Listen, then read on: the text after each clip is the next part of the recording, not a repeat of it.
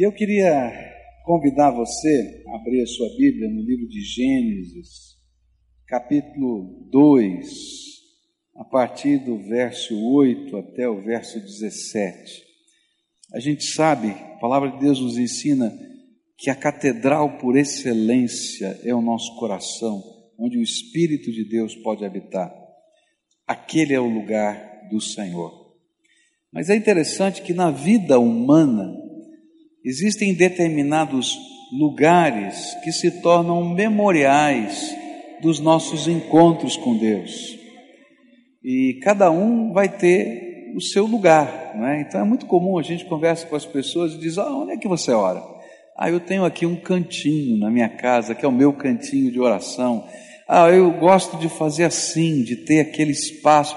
E parece que quando a gente não bagunça aquele ambiente, bagunçou todo o esquema né, da nossa vida. Não é porque Deus não se manifeste em outro lugar, é porque aquele lugar se tornou um memorial das marcas que Deus deixou na nossa vida e a gente então desenvolve essa intimidade. E eu pensando nisso, comecei a olhar, mas será que isso é uma coisa só minha? Ou será que isso tem a ver com a Bíblia? E a gente vai encontrar na palavra de Deus esse referencial de um lugar, não é? Onde a gente separa para o um encontro com Deus. E eu queria começar estudando nessa série sobre o primeiro lugar nas Escrituras, o primeiro lugar no universo que se tornou um lugar sagrado um lugar que Deus mesmo fez e preparou para é, esse encontro do homem com Ele. É o jardim do Éden. E você vai encontrar esse texto assim descrito em Gênesis 2. Depois o Senhor plantou um jardim na região do Éden, no leste, e ali pôs o ser humano que ele havia formado.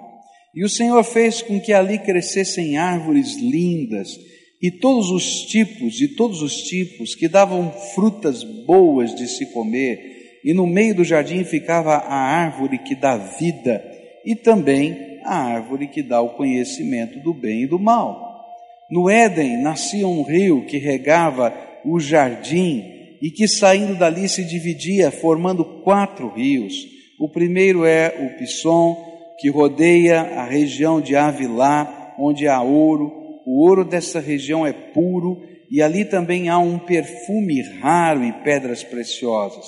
O segundo rio se chama Gion e ele dá a volta por toda a região de Cuxi. O terceiro rio é o Tigre, que passa a leste da Síria, e o quarto rio é o Eufrates. E então o Senhor Deus pôs o homem no jardim do Éden para cuidar dele e nele fazer plantações. E o Senhor deu ao homem a seguinte ordem: Você pode comer as frutas de qualquer árvore do jardim, menos da árvore que dá o conhecimento do bem e do mal. Não coma a fruta dessa árvore, pois no dia em que você a comer, certamente morrerá. Nós aprendemos hoje pela manhã que apesar do jardim do Éden ser um lugar físico, concreto, que Deus mesmo preparou na terra para que ele pudesse se encontrar com o homem e conviver com o homem, ele é também um lugar simbólico, onde esse lugar do sagrado, esse lugar do encontro com Deus, se torna referenciado nesse jardim. E eu queria estudar um pouquinho quais são as referências que eu posso puxar desse lugar que Deus mesmo criou. Primeira coisa que eu vou tirar como referência para mim é que esse é o único lugar sagrado que não foi o homem que fez. E a gente vai estudar que desde o jardim do Éden, o homem tenta construir lugares sagrados, porque ele quer se reencontrar com Deus, porque ele foi expulso desse jardim por causa do pecado. Mas aquele lá foi criado por Deus, foi construído por Deus, porque Deus mesmo queria que o homem soubesse que ele era amado, que ele era precioso, que Deus tinha um propósito para a vida dele. Nós aprendemos isso hoje pela manhã e vimos também que aquele lugar, apesar de ser um lugar criado por Deus por Deus para o homem e lugar do encontro com Deus, onde Deus queria mostrar o seu amor para ele, era um lugar que manifestava a bondade de Deus a nosso favor.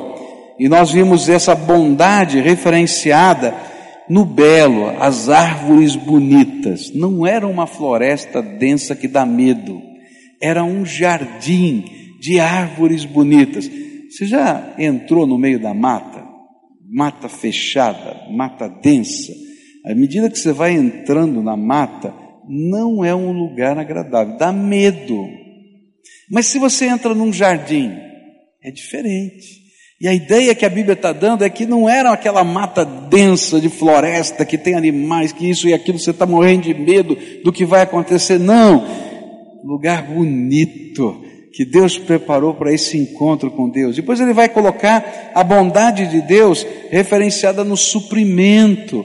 Ah, as árvores eram bonitas e elas davam frutos que eram apetitosos, saborosos, chamavam atenção, a gente tinha vontade de experimentar, que dava sabor à vida.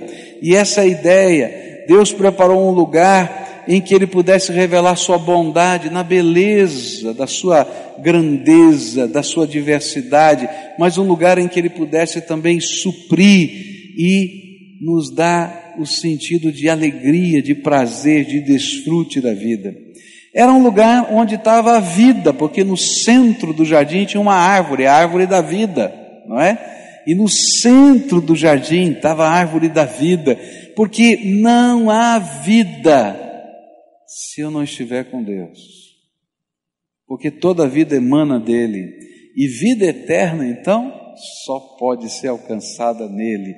Mas era também um lugar em que o homem precisava tomar uma decisão. E foi até aqui que nós caminhamos. Por quê? Deus não criou robôs, máquinas programadas. Ele criou seres à imagem e semelhança dele. E por isso, no mesmo lugar onde havia a árvore da vida, havia a árvore da morte. A árvore em que eu vou usar o discernimento de Deus e aceitar a vontade de Deus é a árvore da vida. Mas a árvore do conhecimento do bem e do mal é quando eu digo: não, Deus, eu vou cuidar da minha vida do meu jeito, com o meu próprio discernimento. E se eu seguir por esse caminho, eu morro. E Deus disse: certamente morrerás. E porque o homem optou pela outra árvore, ele não pôde mais ficar no jardim de Deus, no lugar do sagrado.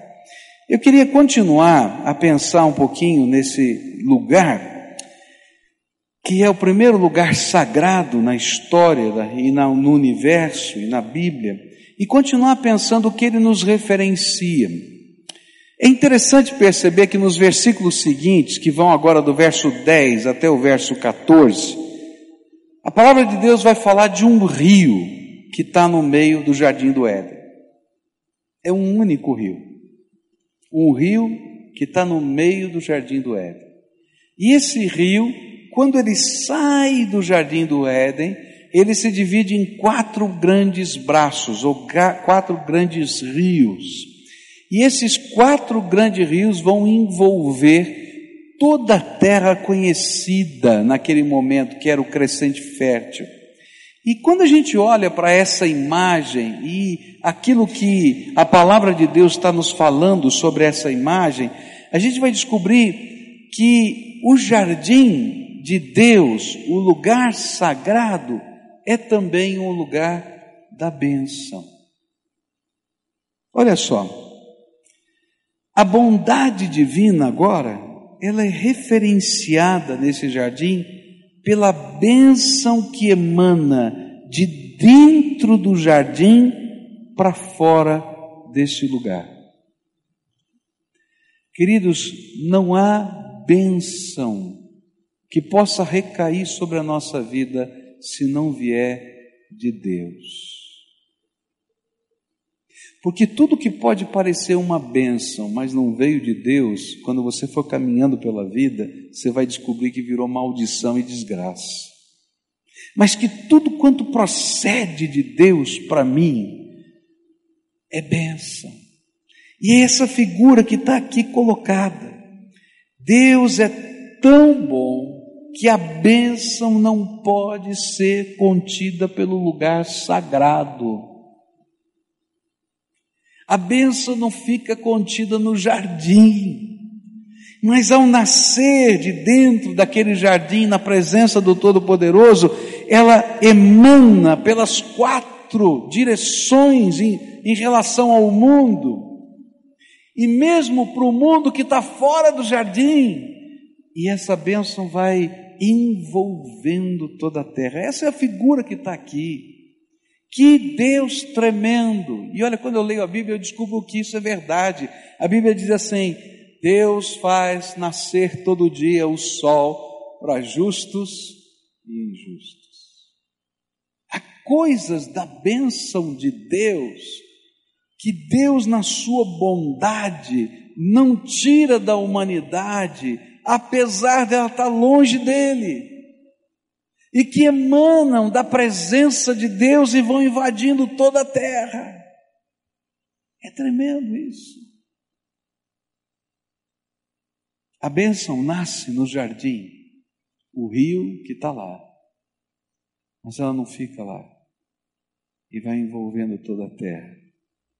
E quando eu começo a estudar isso aqui, a gente vai descobrir que esses rios carregam, além da vida, da água, do suprimento, da possibilidade, eles carregam algumas coisas em destaque.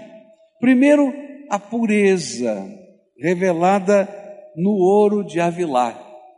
Ele diz assim: tem um ouro na beira desse rio e não existe ouro mais puro do que o ouro de Avilá. Toda vez que eu me encontro com Deus, eu vou descobrir alguma coisa sobre a santidade de Deus. E a santidade de Deus vai se revelar na minha vida. E essa santidade, ela não é algo que apenas determina normas para mim, é bênção de Deus. E quando a pureza de Deus, dos valores, dos princípios, ela chega na família, ela chega na casa de qualquer ser humano, queridos, isso é bênção de Deus. Quando a gente fala, por exemplo, do, de a gente ter que defender a família, como igreja, que a gente tem uma mensagem de defender a família, de defender determinados valores morais, não é porque a gente quer impor às pessoas o nosso estilo de vida, como alguns dizem, mas é porque a Bíblia diz que quando o mínimo dessas coisas deixam de existir na terra, o caos se impõe e a desgraça fica nesse lugar. E então, Deus está dizendo: olha, mesmo que você esteja fora do jardim, tem coisa importante que precisa estar na tua vida.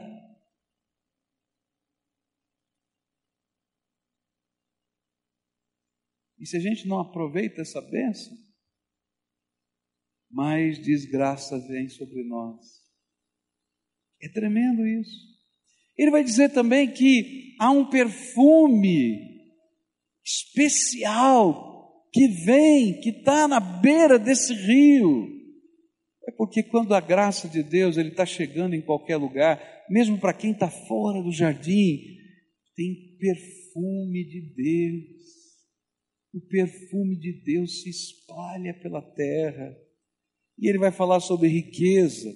E depois um texto paralelo, que é Ezequiel 47, que daqui a pouquinho a gente vai ler, fala sobre cura para todas as nações. O que eu quero dizer é o seguinte: no lugar da presença de Deus, no lugar do encontro com Deus, nasce a bênção. E eu sou o primeiro a ser abençoado. Mas a bênção não para, ela se espalha pela terra, porque Deus ama cada ser humano nessa, nessa terra. Eu ouvi uma história muito bonita de um rapaz. Os jovens da nossa igreja saíram há não sei quanto tempo atrás, mais de ano, talvez dois anos, por uma incursão na noite de Curitiba. E foram para os lugares mais pesados da noite curitibana. E foram com o propósito de evangelizar, de falar do amor de Deus, o rio que sai do jardim da igreja e vai pela terra. E quando chegou lá, encontrou um rapaz, um rapaz travestido de mulher. E um dos líderes, uma das líderes desse, desse trabalho, falou para esse jovem travestido de mulher que ele tinha dores na sua alma, marcas no seu coração, mas que Jesus tinha a cura para a vida dele, essa cura da alma, do coração e de tantas coisas da vida. É interessante que eles foram embora, e assim como o rio passa, não é? E a água passa, e você não consegue conter as águas, assim aconteceu. Dois anos mais ou menos se passaram, mas o que aconteceu foi que aquelas palavras de bênção continuaram ecoando no coração e na mente daquele jovem durante o tempo. E de repente Deus começou a tocar o coração dele para ele começar a vir à igreja, a tentar chegar perto do lugar sagrado, numa busca de se encontrar com Deus. Esse era o desejo dele. Mas quando ele chegava aqui, ele tinha vergonha do seu corpo, do silicone, das coisas todas. Então, sabe o que ele fazia? Ele ficava do lado de fora dos muros, só para ouvir o culto. Um ano. Um ano. Vindo toda semana, ficando do lado de fora, para ouvir a palavra de Deus. Depois de um ano, esse moço toma uma decisão firme, diz: Eu quero sair desse mundo, eu quero sair da prostituição, eu quero sair desse jeito que eu sou. E aí ele começa a viver, porque a palavra de Deus é tremenda, a bênção de Deus nos alcança onde a gente está, é graça do Senhor sobre a nossa vida. E esse moço então abandona a prostituição, esse moço tenta voltar à sua profissão antiga de garçom, começa a fazer bicos, porque ele não tem um emprego fixo, arruma um, um, um quartinho de pensão para poder morar, para sair, porque no primeiro momento ele ficou nas ruas, ele disse, Deus, tu não me chamou, tu me chamaste para ficar nas ruas, eu tenho um plano para a minha vida, e ele agora está num quartinho, está tentando se organizar, procurou um médico, tirou todos aqueles silicones no seu corpo, ah queridos, é disso que a Bíblia está falando.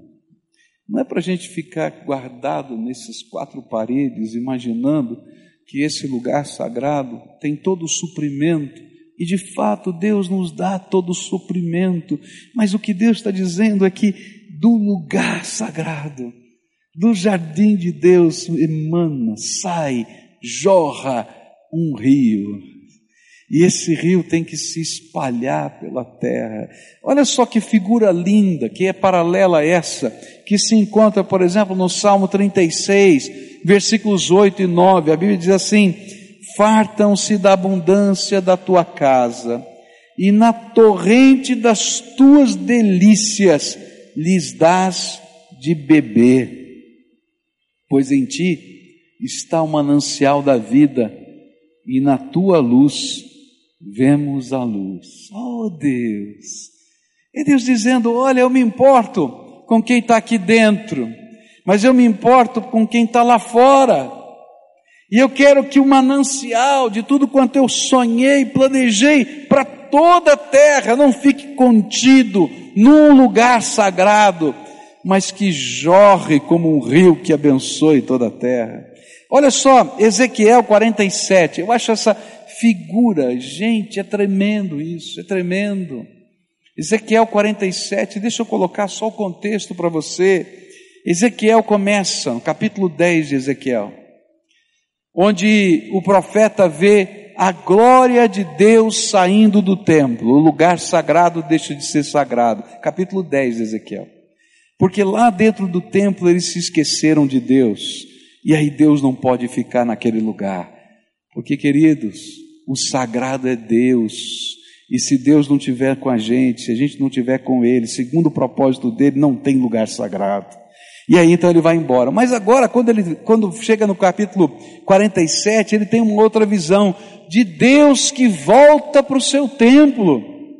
E agora essa visão está debaixo desse guarda-chuva. Deus voltou para o seu templo. E olha só o que vai acontecer agora. Capítulo 47 de Ezequiel. O homem me levou de volta até a entrada do templo. E debaixo da entrada saía água que corria na direção do leste, pois o templo dava frente para esse lado. E a água corria por baixo do lado sul do templo ao sul do altar. E então o homem me fez sair da área do templo pelo portão norte e me levou pelo lado de fora até o portão que dá para o leste. E um riacho saía do lado do sul do portão. E com a sua vara de medir, o homem mediu 500 metros na direção da correnteza para o leste. E ele me fez atravessar o riacho ali e a água chegou nos meus tornozelos. Em seguida, ele mediu mais 500 metros e a água subiu até os meus joelhos. Mais 500 metros e a água chegou até a minha cintura. E finalmente mediu mais 500 metros e o rio era tão profundo que eu não podia atravessar. Era fundo demais para ser atravessado a não ser a nado. E aí ele me disse: Homem mortal, presta muita atenção em tudo isso. E então o homem me levou de novo para a margem. E quando cheguei lá, vi que havia muitas árvores nos dois lados. E então ele me disse: Esta água corre para o leste e desce até o rio Jordão, até o Mar Morto. E quando entra neste mar, ela faz com que a água salgada do mar vire água doce. E em todo lugar por onde esse rio passar, haverá todo tipo de animais e de peixes, e o rio fará com que as águas do Mar Morto fiquem boas, e ela trará vida por onde passar. E desde a fonte de Gedi até Eglaim haverá pescadores na praia do mar, e aí eles estenderão as suas redes para secarem, e haverá ali do mar haverá ali muito peixe e muitas espécies de peixes, como no mar Mediterrâneo, mas nos brejos e no charco a água não ficará boa, essa água servirá para a produção de sal. Nas duas margens do rio crescerão árvores frutíferas de todo tipo, e as suas folhas nunca murcharão, e as árvores nunca deixarão de dar frutas, e darão frutas novas todos os meses, pois são regadas pelo rio que vem do templo, e as frutas servirão de alimento e as folhas de remédio. Na outra versão diz, e as folhas para cura. Meus queridos, eu fico olhando para isso e eu, eu fico imaginando a cena. Você pode imaginar como se do altar de Deus tivesse nascendo aquele rio. E conecta isso com o Éden, o mesmo rio que está nascendo no jardim de Deus. Mas ninguém pode segurar o rio de Deus dentro de um lugar sagrado. O rio de Deus é bênção para toda a terra. E à medida que ele vai se afastando, ele vai se tornando mais profundo, caudaloso e mais potente para gerar vida e transformação. Agora tem uma coisa: o rio que fica empossado e perde a sua conexão com o trono, morre. Por isso a gente não consegue estocar a bênção. Você não consegue estocar a bênção de Deus. Você tem que estar conectado. Assim como um fio não pode estocar energia, ele só pode transmitir energia. Você não pode guardar a bênção para você. Você tem que estar conectado com o Senhor da bênção. E na medida em que você está conectado com o Senhor da bênção, você pode levar a bênção. Agora, se você tentar estocar ou guardar a bênção de ontem, de anteontem, de quinta-feira, de dez anos atrás, você vai morrer, vai virar água parada, água que não consegue produzir nada. Mas se você continua conectado, mesmo que você esteja caminhando pela vida, você está conectado com o Deus daquele trono. E mesmo que você não esteja no momento, naquele lugar sagrado, você continua sendo agente do Deus Todo-Poderoso que instalou o sagrado na tua vida. E a bênção de Deus flui. E a bênção de Deus alcança pessoas. E a bênção de Deus faz coisas que eu não posso imaginar. Queridos, quando a gente ora por alguém, é tremendo. É tremendo, sabe por quê? Porque você sabe que você não tem poder nenhum. Não é verdade? Ninguém tem poder aqui. Você tem poder? Não tem poder. Mas quando você está falando com Deus Todo-Poderoso, você está se conectando com aquele Senhor e dizendo: Senhor, manda a água da tua bênção, do teu rio caudaloso passar por aqui. Porque quando ele passa, coisas tremendas do Senhor acontecem no nosso meio. A coisa tremenda que eu aprendi aqui, olhando para o jardim do Éden, é que você não pode estagnar o lugar sagrado, segurar conter o lugar sagrado. Isso ficou muito claro para mim quando Pedro falou para Jesus, Jesus, ele viu Jesus transfigurado em glória. E ele diz assim: ele vê as aparições celestes, e ele diz assim: posso construir as tendas para a gente morar nesse lugar? E aí ele diz: não, Pedro, não pode, a gente tem que descer a montanha, lá no meio do vale. E quando eles chegam lá no meio do vale, encontram um moço endemoniado, o pai dele desesperado. E aí, aquilo que tinha acontecido lá em cima da montanha se revela em bênção na vida daquele moço, naquela, naquela família, com cura e libertação pelo poder do nome de Jesus. Querido, não dá para morar no templo. Não dá para você fazer um mosteiro e dizer agora eu vou viver aqui debaixo dessas quatro paredes sagradas. Não é isso que Deus quer. Deus quer que você se encontre com Ele no seu jardim, mas Ele quer que o rio da sua graça, do seu poder, se espalhe pela terra. Você não pode armazenar aquilo que Deus quer fazer de bom na tua vida. Você tem que se conectar o tempo todo com o bom de Deus, senão você vai ficar vazio de novo. Não é tremenda essa lição? Então, vez por outra, eu vou para o meu lugar sagrado. Carrego o Deus Todo-Poderoso no meu coração e vou trabalhar. E vou enfrentar os embates da vida. E vou passar por batalhas, por dificuldades mas eu vou estar no meio do rio de Deus. E a correnteza que vem desde o trono de Deus passa pela minha vida e alcança a vida das pessoas que estão à minha volta, porque a bênção de Deus não pode ser contida, ela é derramada nessa terra. E é por isso que a última figura que eu queria dividir com você é essa que vem a seguir. Verso 15. E então Deus vai dizer para Adão: Então o Senhor Deus pôs o homem no jardim do Éden para cuidar dele e nele fazer plantações. É interessante perceber que o lugar do sagrado não é apenas lugar de contemplação. Algumas pessoas imaginam que a fé é meramente contemplativa ou meditativa. Então eu fico agora recitando os meus mantras, ou eu fico recitando 500 vezes as minhas rezas.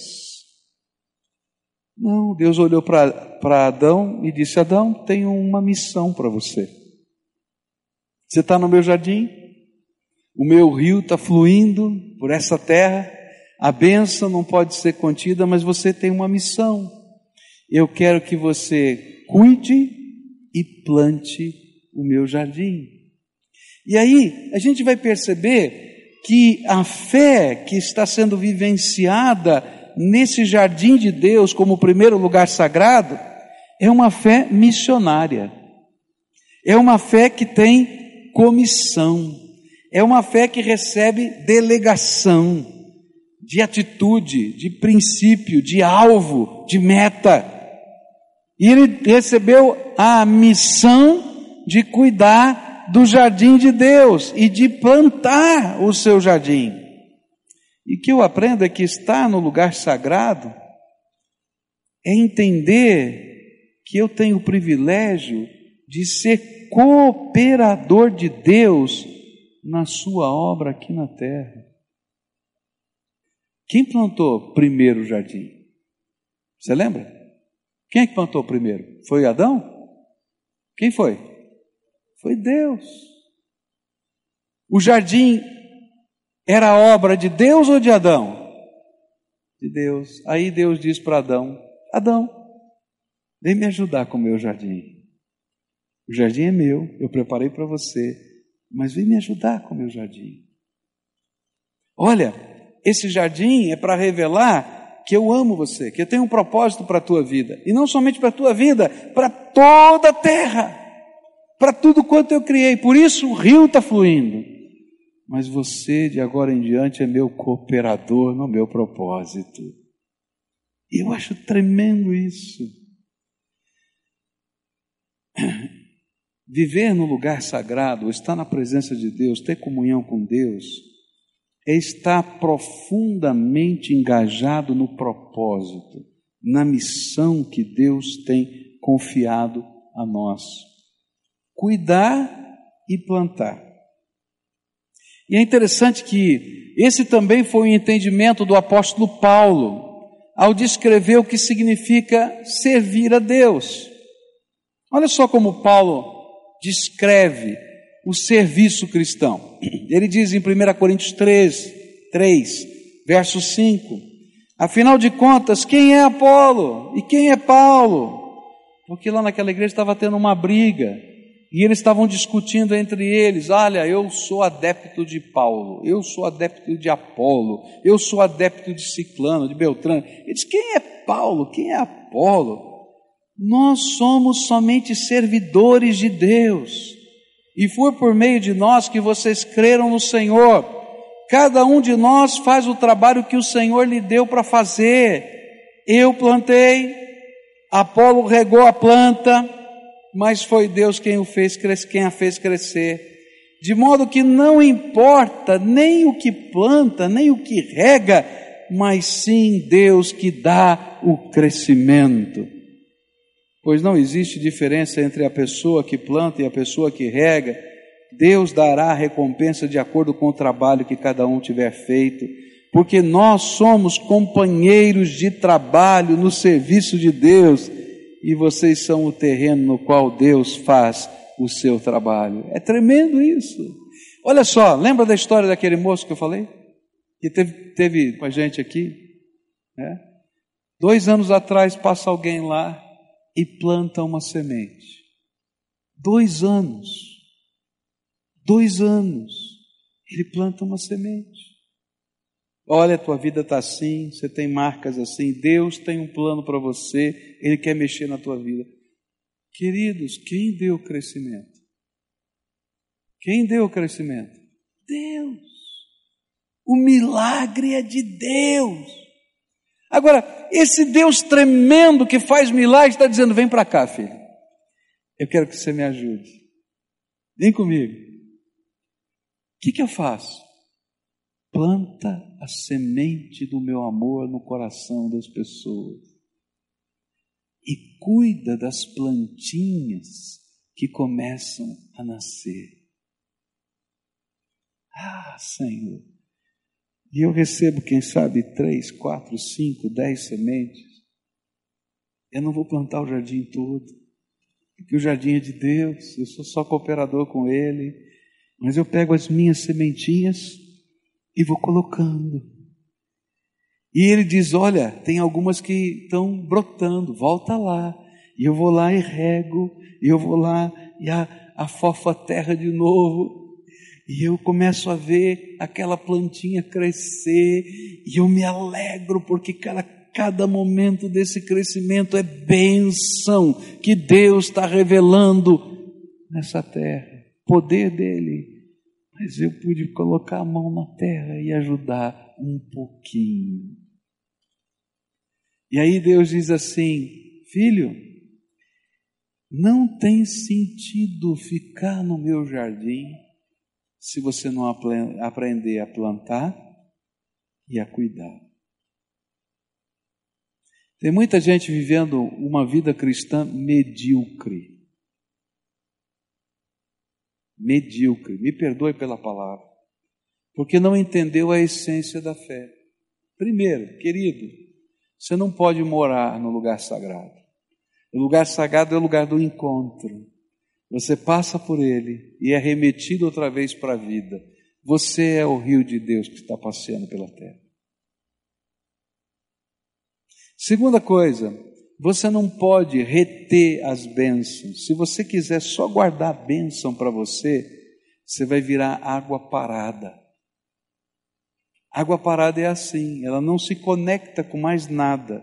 E a Bíblia diz que a água parada só serve para colocar sal, mas nada. Não produz nada, não tem vida naquele lugar. E lugar que não tem vida não tem alegria. Mas quando eu entendo que Deus me chamou para fazer parte desse jardim dele e ele colocou nas minhas mãos duas sementinhas, três, cinco sementinhas, e eu me sinto cooperador de Deus e começo a colocar sementinhas e a cuidar das plantinhas, eu me torno uma bênção de Deus nessa terra. Essa é a cena que está aqui, tremenda de Deus. Eu sei que o lugar sagrado sempre vai ser o lugar onde se expressa adoração, mas adoração sem missão não tem sentido. E para Paulo, o jardim de Deus precisava ser cuidado e plantado, e esse jardim que precisava ser cuidado e plantado eram as pessoas de dentro e de fora do povo de Deus que precisam conhecer a bondade de Deus. Ah, eu tenho que conhecer esse moço, eu tenho que ajudar esse moço. Porque a semente foi plantada, agora eu tenho que cuidar desse moço. Ele tem que morar em algum lugar.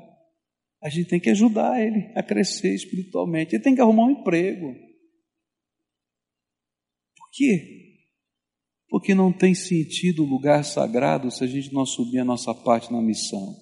E queridos, eu não sei o que você sente, eu me sinto responsável pelas pessoas.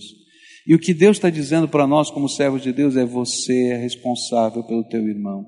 A gente vai ver depois, no capítulo 4 de Gênesis, se a gente conseguir chegar lá um dia, né? porque a gente começa assim, né? E o interessante é que um dos lugares sagrados que Deus rejeitou, ele rejeitou por causa do sentimento de um homem, Caim, que disse assim: sou eu lá aquele que tem que cuidar do meu irmão, não tenho nada a ver com isso. E Deus olha para eles e diz: Você não entendeu nada sobre o lugar sagrado. Querido, você tem que cuidar do teu irmão, sim. Você tem que cuidar do teu filho. Você tem que cuidar do teu pai. Você tem que cuidar do teu vizinho. Porque você faz parte dos cooperadores de Deus desse jardim sagrado. E Ele colocou a sementinha na tua mão e disse: Planta e cuida. E não diz somente planta, mas cuida. Bom, eu não sou muito bom em jardim, né? Algum tempo atrás a gente plantou uns buchinhos lá em casa, na floreira, lá da frente do nosso apartamento. Eu sou tão ruim, tão ruim que morreu metade, né? E aí a gente teve que chamar uma pessoa para replantar e ensinar para a gente o que a gente tem que fazer. Diz, o que, que eu faço? Né? E aí, como eu gosto também de, de cozinhar, então minha mulher plantou, pediu para ele plantar né, alguns temperos, né, cebolinha, salsinha, pimenta, não sei o que e tal. E eu já olhei aqui, porque deu um problema na, no do vizinho lá que caiu água, a minha cebolinha estava toda assim hoje, assim toda torta assim. Falei, o que, que aconteceu com a danada da cebolinha? Eu não sou lá essas coisas. Mas, sabe esse sentimento de dizer assim: olha, plantou, mas você tem que cuidar. É isso que Deus está falando com a gente, filho. Olha para quem está do teu lado. Porque se você conhece o Deus que está no lugar sagrado da tua alma, não pode segurar essa bênção, espalha essa bênção ao teu redor. Espalha essa bênção ao teu redor. É bênção de Deus, é dele. Se você não fizer isso, você vai virar um charco. Paulo tinha plena consciência que o dono do jardim, iria pedir contas a cada um dos seus comissionados do tipo de trabalho que estavam realizando, como estavam plantando e como estavam cuidando. E é isso que ele diz em 1 Coríntios 3, verso 13. O dia de Cristo vai mostrar claramente a qualidade do trabalho de cada um, pois o fogo daquele dia mostrará o trabalho de cada pessoa. O fogo vai mostrar e provar a verdadeira qualidade do trabalho. E sabe o que eu vou aprender na Bíblia? É que Deus passa pelo seu jardim para ver o que você está fazendo. Ele olha e diz: Como é que está isso aqui, meu filho? Diz: A minha cebolinha aqui está meio assim. Deus fala: Trata dela, cuida, é tua responsabilidade. Só que ele não está falando de cebolinha, de salsinha. Ele está falando de gente. Gente. Está falando do seu filho. Quem vai ensinar o seu filho a andar no caminho do Senhor? Queridos, há coisas intransferíveis na vida. Não adianta você colocar numa, uma, numa escola cristã o seu filho. Não adianta você trazer para a igreja e ir embora. Porque a verdadeira fé, o verdadeiro amor, a comunhão com Deus, a gente vai aprender imitando pessoas significativas. E se os seus filhos não puderem imitar você, aprender com você, com quem eles vão aprender, queridos? São valores. Ah, mas às vezes é uma luta. É, assim como é uma luta você ensinar para os seus filhos valores de vida você vai ter que repetir, repetir, caminhar junto. Mas eu quero dizer uma promessa de Deus: que aquilo que você semear no coração do seu filho, regar com as suas orações e com o teu amor, com o teu carinho, não vai voltar sem produzir algum tipo de fruto. Cuida. Há pessoas que estão ao seu redor que ninguém mais pode abençoar, queridos. Você foi colocado como instrumento de Deus para aquela vida. Quem sabe lá no seu serviço, quem sabe lá na tua vizinhança, no teu prédio de apartamento, quem sabe na tua família. E que às vezes a gente não pode fazer muita coisa, mas a gente pode plantar uma semente e pode cuidar com amor. E é só isso que Deus está pedindo: planta semente e cuida com amor, porque o milagre quem faz sou eu. E se vai demorar dois anos, cinco anos, dez anos, isso não é problema teu, é meu. Mas continua a fazer o que eu mandei você fazer. Porque eu estou plantando o mais bonito de todos os jardins, que tem gente gente sendo restaurada, gente sendo levantada, gente sendo transformada pelo poder de Deus, gente sendo curada pelo poder de Deus, gente, gente como você e como eu, complicado, não é verdade o que eu estou falando? Agora, apesar disso, apesar disso, Deus continua amando você, e o rio de Deus está passando pela tua vida. Não é tremendo isso? Ah, eu fico tão feliz de saber que Deus ainda aguenta, me aguenta. Tão tremendo. Quando eu for conversar com Ele, às vezes ele tem, que, ele tem que tratar comigo dos mesmos assuntos. Acho que só acontece comigo, né? E Deus diz: Filho, já conversamos, vamos conversar de novo. Aí eu falo: Isso, Senhor, tenha misericórdia. Mas é verdade, não é verdade? e Ele tem que tratar o meu coração.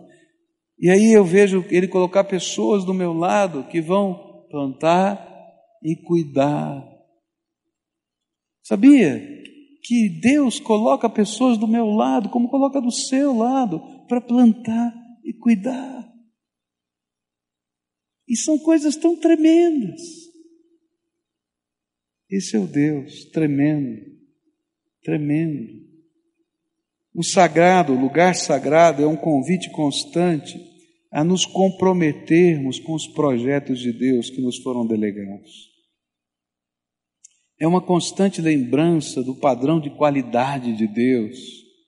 Deus vai julgar o nosso trabalho pelo fogo consumidor da Sua presença. O que não presta fica logo queimado.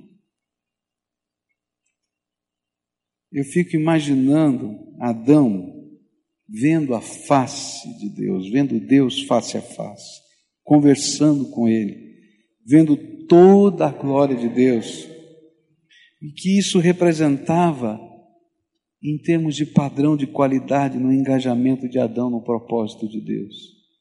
Você vai imaginar, no final da tarde, diz a Bíblia que Deus passava e passeava pelo jardim para falar com Adão.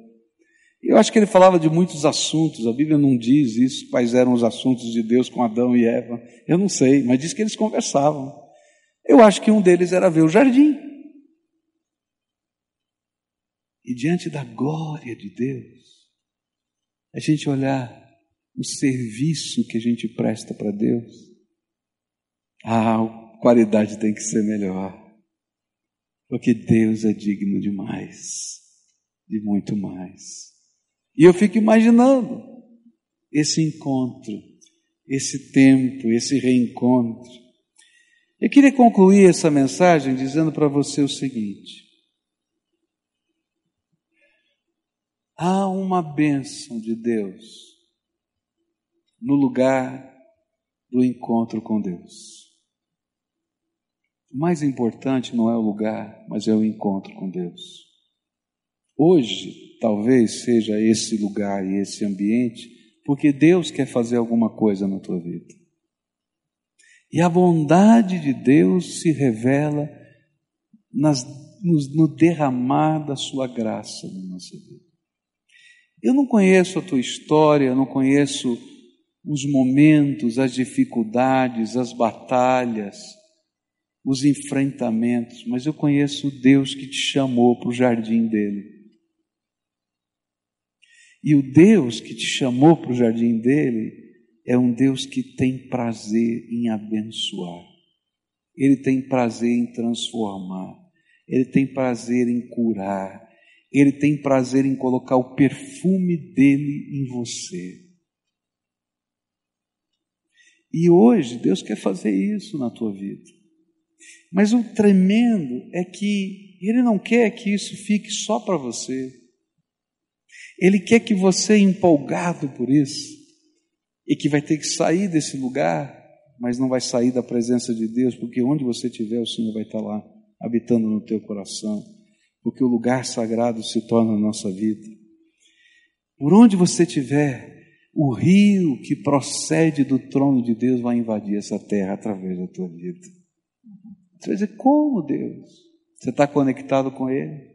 Vai ser uma palavra de amor um olhar, um gesto, uma doação, uma oração, uma semente que se planta, um cuidado que se tem.